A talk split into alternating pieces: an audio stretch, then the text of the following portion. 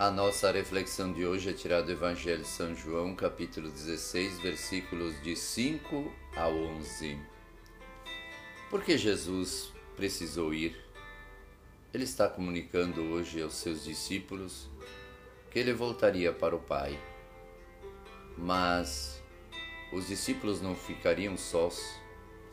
Ele enviaria o seu Espírito Santo e o Espírito do Pai para proteger, para defender e para mostrar toda a realidade da vida divina e também toda a realidade da vida humana. Jesus foi fiel ao projeto do Pai e fez tudo o que estava escrito para que nós alcançássemos a salvação e pudéssemos ter comunhão com Deus. Na hora certa, ele procurou abrir os olhos dos seus discípulos para explicar as coisas que iriam acontecer. Os discípulos, porém, ficavam tristes, pois ele lhes falava de despedidas e nem mesmo perguntaram para onde ele iria. Eles ainda não haviam entendido que Jesus era o Filho de Deus e que viera numa missão inovadora. Ele teria que voltar para o Pai e prometia que iria nos enviar o defensor, o advogado, aquele que esclareceria todas as nossas dúvidas. O Espírito Santo é quem nos faz enxergar o nosso pecado, a nossa maldade. É Ele quem nos ensina a viver a justiça e nos livra da mentalidade do mundo julgador que prega a tirania, o interesse próprio, a cobiça e todas as demais coisas.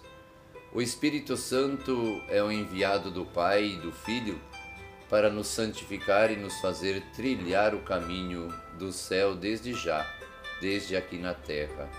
Assim nós podemos entender que o Espírito Santo nos ajuda a enxergar as coisas ainda que não estamos vendo, pois fogem do alcance dos nossos olhos físicos, a fim de que não caiamos no pecado e nas teias do inimigo de Deus, o qual já foi julgado e condenado, uma vez que foi vencido por Jesus. Jesus vence o demônio pela fé, pelo amor e por cumprir a vontade do Pai. Precisamos estar convencidos disso.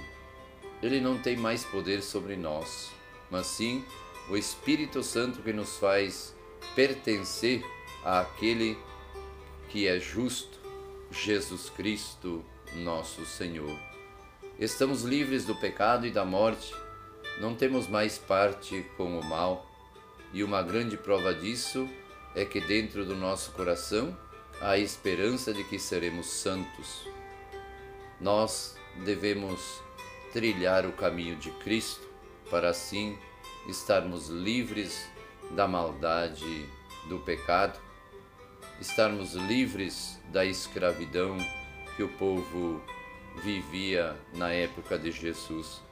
Jesus vence o demônio e mostra para cada um de nós que nós também poderemos na nossa vida vencer todo o tipo de tentação que o mundo atual nos oferece.